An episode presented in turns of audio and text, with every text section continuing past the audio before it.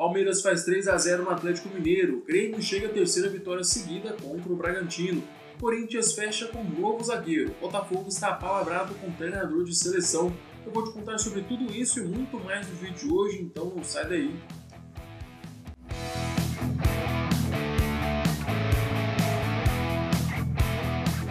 E aí pessoal, que bom ter vocês aqui. Para quem não me conhece, eu sou Aurélio Barcelos, seja bem-vindo ao canal. Antes da gente passar por todas as notícias de hoje, quero pedir para você assistir o vídeo até o fim. Se gostar, não se esqueça de curtir e de se inscrever aqui no canal. Para ser inscrito é super fácil, você só precisa apertar esse botãozinho aqui, ó, no canto da tela.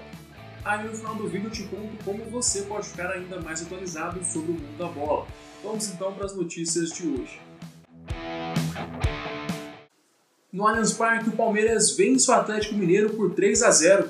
Com mais esse tropeço, o time de São Paulo agora soma quatro partidas seguidas sem vencer no Brasileirão. Já o Palmeiras emplaca a quarta vitória do cebolismo. Ontem o Verdão deu show de contra-ataque no Galo. Os três gols do Alviverde foram marcados desta forma, sempre atacando os espaços deixados pela defesa do Atlético Mineiro. O primeiro gol do Palmeiras saiu com Rafael Veiga. O meio aproveitou um cruzamento da esquerda para cabecear para o fundo do gol o Atlético Mineiro conseguiu manter a posse de bola, atacava o time do Palmeiras, mas a defesa do Verdão estava em uma tarde inspirada. Com a defesa bem armada, os contra-ataques saíram com mais facilidade. O segundo e o terceiro gol do Palmeiras parecem a mesma jogada. O Atlético errava lá na frente e os atacantes do Palmeiras ligavam o contra-ataque. O segundo gol saiu um passe de Wesley para Luiz Adriano. O centroavante recebeu a bola livre, carregou até a meia luta grande área e só ajeitou para Rony ampliar o placar. Depois Luiz Adriano lançou o Zé Rafael, o meia foi parar na cara do gol e também rolou para o lado. Desta vez, Wesley chegou batendo para o fundo do gol. A derrota deixa o Galo preso na terceira colocação com 32 pontos, perdendo mais uma vez a chance de colar no Internacional e no Flamengo. Enquanto isso, o Palmeiras chega a 28 pontos e se aproxima do G6. O Verdão agora se despede do cebolismo e vai ser comandado pelo português Abel Ferreira, que assistiu o jogo do camarote do Allianz Parque. Depois de um primeiro tempo de poucas emoções, o Grêmio venceu o Red Bull Bragantino por 2 a 1 em Porto Alegre. Ontem as grandes oportunidades da partida só foram sair no segundo tempo, principalmente depois que Renato Gaúcho decidiu mudar a forma do tricolor jogar. Já no intervalo, o treinador sacou o Robinho para colocar o Isaac, depois, por conta de uma discussão no meio do jogo, Michael foi substituído por Lucas Silva e Diego Souza saiu para dar lugar a Turin.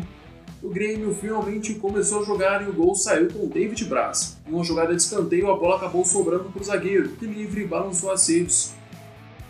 Minutos depois, o Imortal fez o segundo na partida com o Orejuela. O lateral aproveitou uma bela jogada de Isaac para fazer o dele na partida.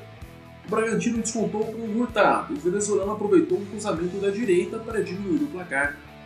Com o resultado, o Grêmio chega a 27 pontos e continua na disputa pelo G6. Já o Bragantino fica dentro da zona de rebaixamento com 19 pontos.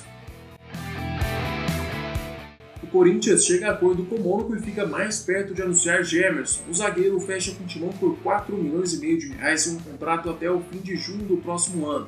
Depois, os representantes do jogador vão negociar uma possível renovação com o novo presidente do Corinthians o time do Parque São Jorge vai ter a preferência para fechar com Jefferson após o fim deste primeiro contrato. Sem jogar há nove meses, o zagueiro se destacou no futebol brasileiro defendendo a camisa do Atlético Mineiro, onde foi campeão da Libertadores. Em 2016, ele foi negociado com o Mônaco da França, teve boas atuações e chegou a ser convocado por Tite na preparação para a Copa de 2018. Botafogo fecha com César Farias, atualmente treinador da seleção boliviana. técnico de 47 anos assina com o Fogão até o fim de 2021 e espera apenas a liberação da seleção para assinar com o Botafogo. Farias também já comandou a Venezuela, o Tijuana do México e o Cerro Porteño do Paraguai. Ele chega para substituir Bruno Lazzaroni, demitido após a derrota por 1 a 0 contra o Cuiabá na última terça-feira. Ainda assim, Farias, o Botafogo decide hoje a sua classificação na Copa do Brasil. Às 7 horas da noite, o Glorioso vai à Arena Pantanal precisando reverter o 1x0 sofrido no jogo de ida. O outro jogo de hoje vai ser entre Internacional e Atlético Goianiense. Porto Alegre e Colorado jogam com a vantagem de empatar graças ao 2x1 feito em Goiânia.